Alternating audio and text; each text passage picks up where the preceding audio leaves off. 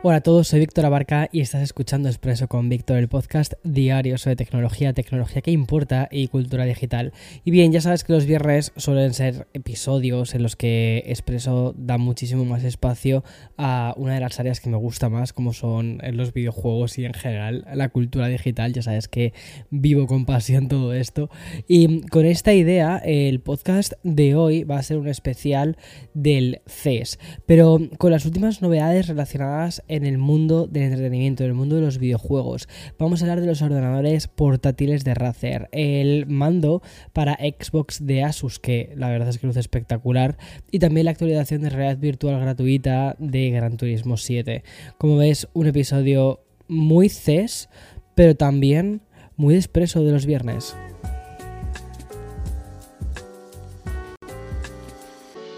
El CES sigue su curso y de hecho el día de ayer fue la jornada de inauguración oficial, pero como has podido comprobar a través de este podcast, las novedades no han dejado de sucederse desde el pasado lunes. Vamos, cuando empezamos justo la nueva temporada del, podcast, de esta cuarta temporada de Expreso con Víctor. Y bien, en estos días el sector de los videojuegos también ha hecho su propia aparición en el evento tecnológico más importante del año, porque al final los videojuegos es tecnología y lo hemos podido comprobar con la presentación de Sony y también las noticias que te conté justo ayer sobre el mando con una mejor accesibilidad o el gran titular sobre que PlayStation 5 por fin iba a ser mucho más accesible. O sea, ya se terminaba la escasez de consolas PlayStation 5. Y como te digo, ¿vale? El CES sigue y entre otros dispositivos hemos recibido algunos ordenadores portátiles muy interesantes, sobre todo si eres un apasionado del gaming. Y además que últimamente estoy como a tope con todo esto. Eh, estoy como in love con, mi ordenador y es algo que realmente me llama mucho la atención. Mira, vamos a irnos a, a una compañía que la verdad es que mola muchísimo, que es Razer y es que el Blade 16 y el Blade 18 ya, ya existen, ya son una realidad, mejor dicho. Ambos portátiles vienen con procesadores Intel Core i9HX de decimotercera generación, además de estar equipados con gráficas de Nvidia. Concretamente, lo que llevan dentro es el modelo RTX, RTX, TX40 de última generación. Y si miramos primero el Razer Blade, ¿vale? Lo que nos encontramos es el ordenador portátil de 16 pulgadas con más densidad de potencia gráfica por pulgada cúbica. Además, una pantalla mini LED con un brillo de 1000 nits y un modo dual que nos va a dejar pasar el modo creador al modo gamer. Eso está muy bien.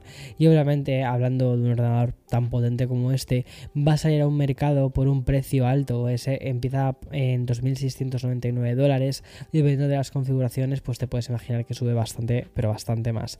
Y por su parte, el Razer Blade 18 dispone de una pantalla IPS de 18 pulgadas, una resolución Quad HD Plus y una tasa de refresco de 240 Hz. Además, según informa la, compañía, Razer Blade, aquí te lo leo textualmente, ¿vale? Lo que dicen. Dicen, Razer Blade 18 cuenta con la cámara de vapor más grande que jamás hayamos creado, junto con un sistema de tres ventiladores especialmente ajustado para obtener la máxima eficacia térmica.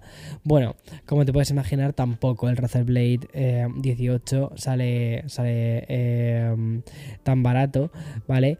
y va a empezar en los 2.899 dólares. Razonable sabiendo todo, la, todo lo que lleva, toda la tecnología que lleva adentro.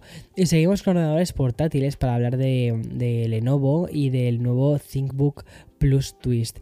Y en este caso, Lenovo lo que ha hecho ha sido diseñar un dispositivo con una pantalla táctil OLED de 13,3 pulgadas, mucho más manejable, ¿no? Y de hecho cubre el 100% de la gama de colores DCI-P3, muy interesante para gente que se dedique también al retoque fotográfico. Tiene una luminosidad de 400 nits, una tasa de actualización de 60 Hz y una resolución de 2,8K. Además, en esta pantalla mm, es curioso porque puede así como girarse, eh, o sea, como si de repente la pantalla giras hacia el otro lado, ¿vale? Dando eh, paso a otra pantalla táctil e ink de 12 pulgadas en color en la parte posterior muy curioso.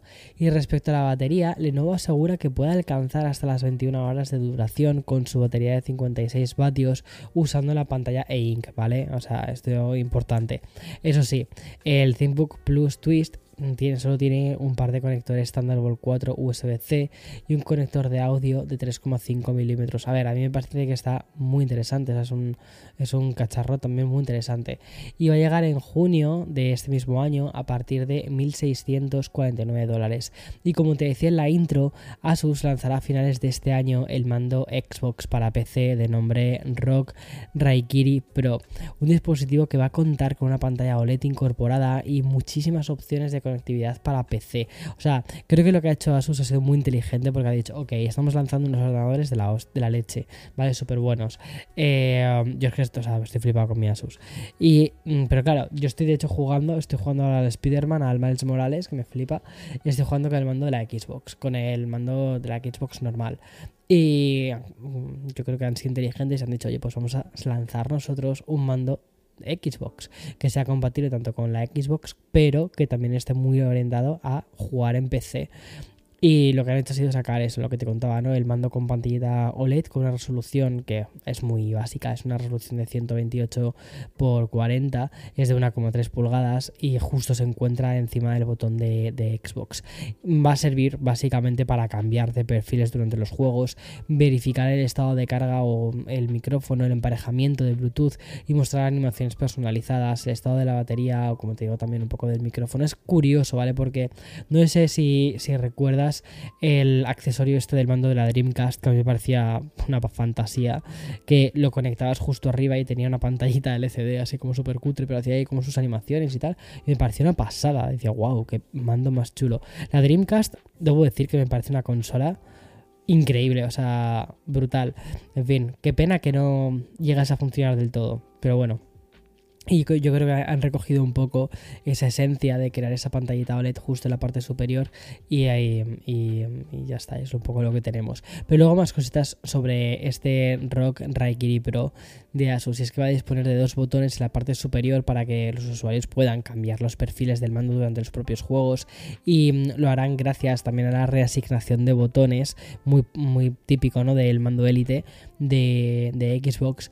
También vas a poder cambiar la sensibilidad de los, de los joysticks, el modo de activación y también de zonas muertas. Vamos, es todo personalizable y se va a poder hacer con la aplicación que ya tiene los Asus, eh, que es la aplicación de Armory Create. Además, añade cuatro botones traseros programables, bloqueos de gatillo y un de pad circular.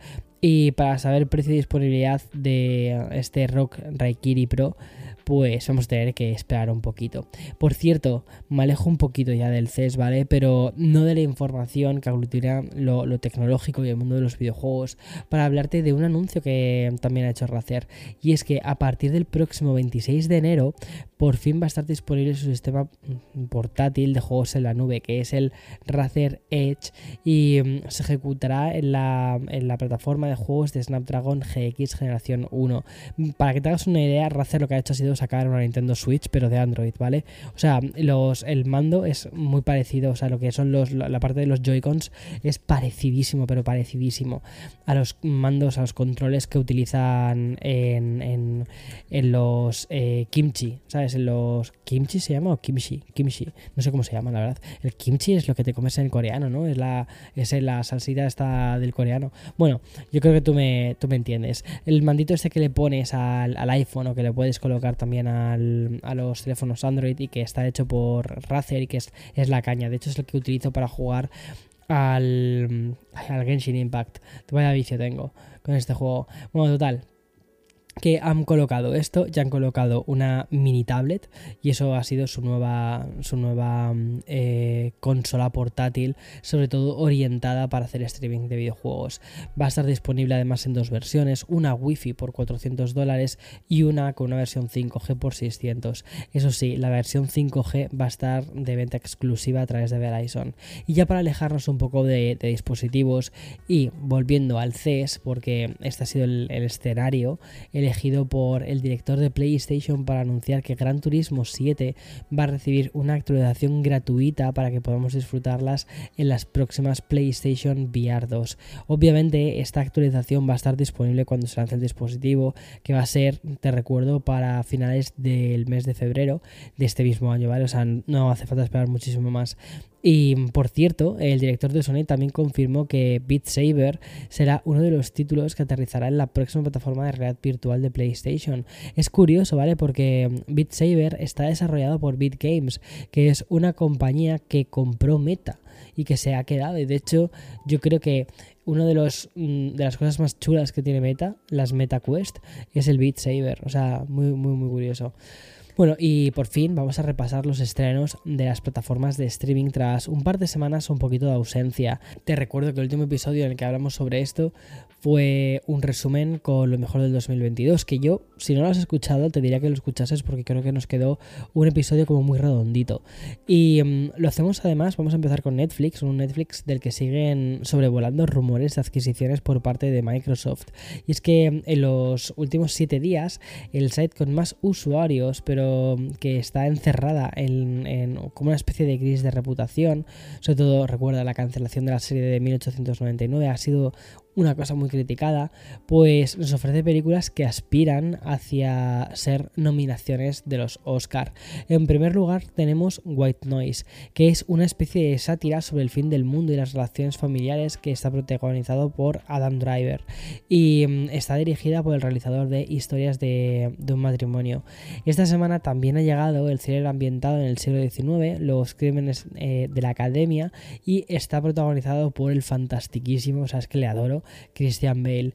Y ya por último, hay que destacar dos series. Una es Kaleidoscope, una ficción de la que dicen que se puede ver en cualquier orden, es decir, no tienes que ir siguiendo el capítulo 1, capítulo 2, sino que puedes verlo como te dé la gana y todo concuerda. Y luego el drama que se llama Ginny y Georgia.